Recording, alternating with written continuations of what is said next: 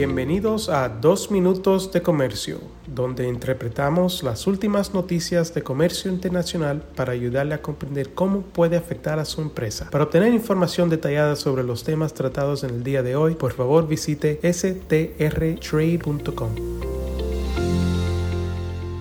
Hoy es miércoles 6 de abril de 2022. Soy Ángela Marshall Hoffman, vicepresidenta de Comercio y Resiliencia de la cadena de suministro en Sandler, Travis y Rosenberg y quiero hablar sobre cool, no cool como frío o fresco, sino para referirme al proyecto de ley de etiquetado del país de origen en línea. Estados Unidos tiene una larga historia de elegir a los minoristas que informan a sus clientes sobre el origen de sus productos. Todos sabemos buscar la pegatina o revisar a la etiqueta correspondiente a la hora de comprar productos en una tienda. Pero cuando se trata de Internet, el origen no está tan claro. Los defensores de los consumidores han impulsado la divulgación obligatoria en el origen y la ubicación de los productos que se ofrecen a la venta en Internet a través del proyecto de ley en línea de etiquetado del país de origen, cool en inglés. Entonces, ¿qué tiene de genial lo cool?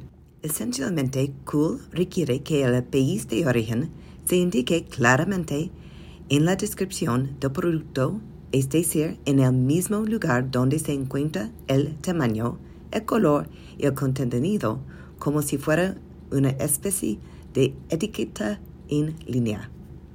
Específicamente, este proyecto de ley requiere que todos los productos que se introducen, venden, anuncian o ofrecen a la venta comercial en una página web muestren su país de origen en un lugar visible.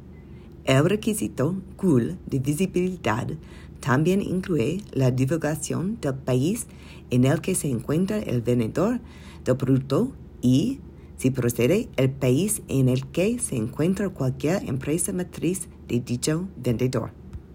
Además, la medida hace que sea ilegal hacer cualquier declaración falsa o engañosa de que un producto, sus partes o su procesamiento son de origen americano en cualquier etiquetado, publicidad u otros materiales promocionales o cualquier otra forma de marketing, incluida la comercialización a través de medios digitales o electrónicos en los Estados Unidos. Entonces, ¿cuál es el estado de este proyecto de ley en estos momentos? Cool se está calentando a haber sido incluido en el proyecto de ley de innovación y competencia de los Estados Unidos de 2021, conocido como USICA y cuál está siendo considerado por el Congreso. El USICA tendrá que ser reconciliado con la legislación análoga aprobada por la Cámara de Representantes, conocido como por el Proyecto de Ley de Competencias. Este proyecto de ley no incluye el COOL. Sin embargo, es posible que dicha medida se adopte una vez que los legisladores empiecen a negociar en el marco de una conferencia intercameral. En este momento, tomaremos la temperatura para ver si Q se vuelve caliente.